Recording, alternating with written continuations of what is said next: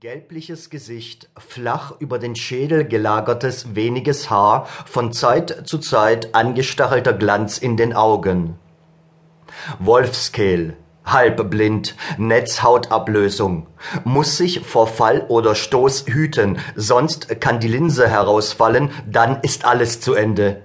Muss das Buch beim Lesen knapp an die Augen halten und aus dem Augenwinkel die Buchstaben zu erhaschen suchen war mit Melchior Lechter in Indien, erkrankte an Dysenterie, isst alles, jedes Obst, das er auf der Straße im Staub liegen sieht.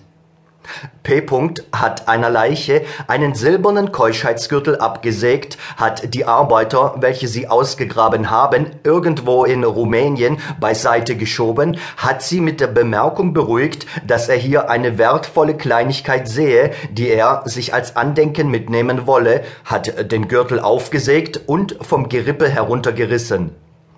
Findet er in einer Dorfkirche eine wertvolle Bibel oder ein Bild oder ein Blatt, das er haben will, so reißt er, was er will, aus den Büchern, von den Wänden, vom Altar, legt als Gegengabe ein zwei heller Stück hin und ist beruhigt. Liebe zu dicken Weibern. Jede Frau, die er hatte, wird fotografiert.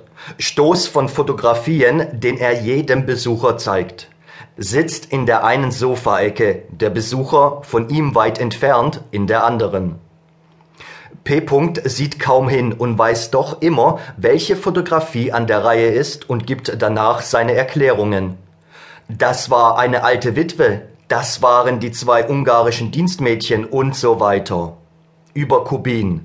Ja, Meister Kubin, Sie sind ja im Aufschwung. In zehn bis zwanzig Jahren können Sie, wenn es so anhält, eine Stellung wie Bayerin haben.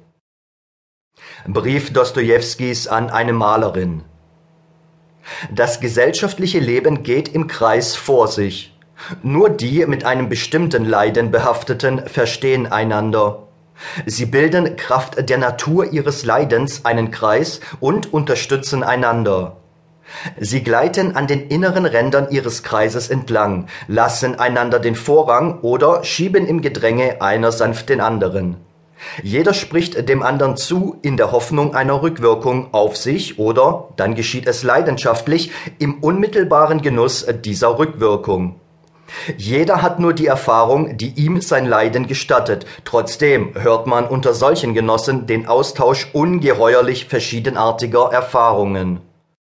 Du bist so, sagt einer zum anderen, statt zu klagen, danke Gott dafür, dass du so bist, denn wärst du nicht so, dann wärst du in diesem oder jenem Unglück, in dieser oder jener Schande. Woher weiß das nun dieser Mann? Er gehört doch, das verrät dieser Ausspruch, zu dem gleichen Kreis wie der angesprochene. Seine Trostbedürftigkeit ist gleicher Art. Im gleichen Kreis weiß man aber immer das Gleiche. Es gibt nicht den Hauch eines Gedankens, den der Tröstende vor dem Getrösteten voraus hätte. Ihre Gespräche sind daher nur Vereinigungen der Einbildungskraft, Übergüsse der Wünsche von einem auf den anderen.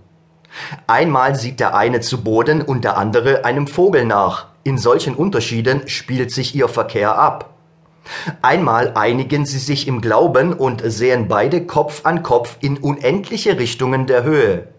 Erkenntnis ihrer Lage zeigt sich aber nur dann, wenn sie gemeinsam die Köpfe senken und der gemeinsame Hammer auf sie niedergeht. 14. Juni.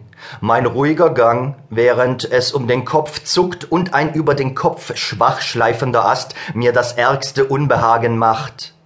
Ich habe die Ruhe, ich habe die Sicherheit anderer Menschen in mir, aber irgendwie am verkehrten Ende. 19. Juni. Die Aufregungen der letzten Tage. Die Ruhe, die von Dr. W. auf mich übergeht. Die Sorgen, die er für mich trägt. Wie sie heute früh, als ich um vier Uhr nach festem Schlafe aufwachte, in mich übersiedelten. Pistekovo Divadlo, Löwenstein. Jetzt der grobe, aufregende Roman von Soika. Angst, Überzeugung der Notwendigkeit von F. Wie wir uns, Ottler und ich, austoben in Wut gegen Menschenverbindungen. Das Grab der Eltern, in dem auch der Sohn Pollack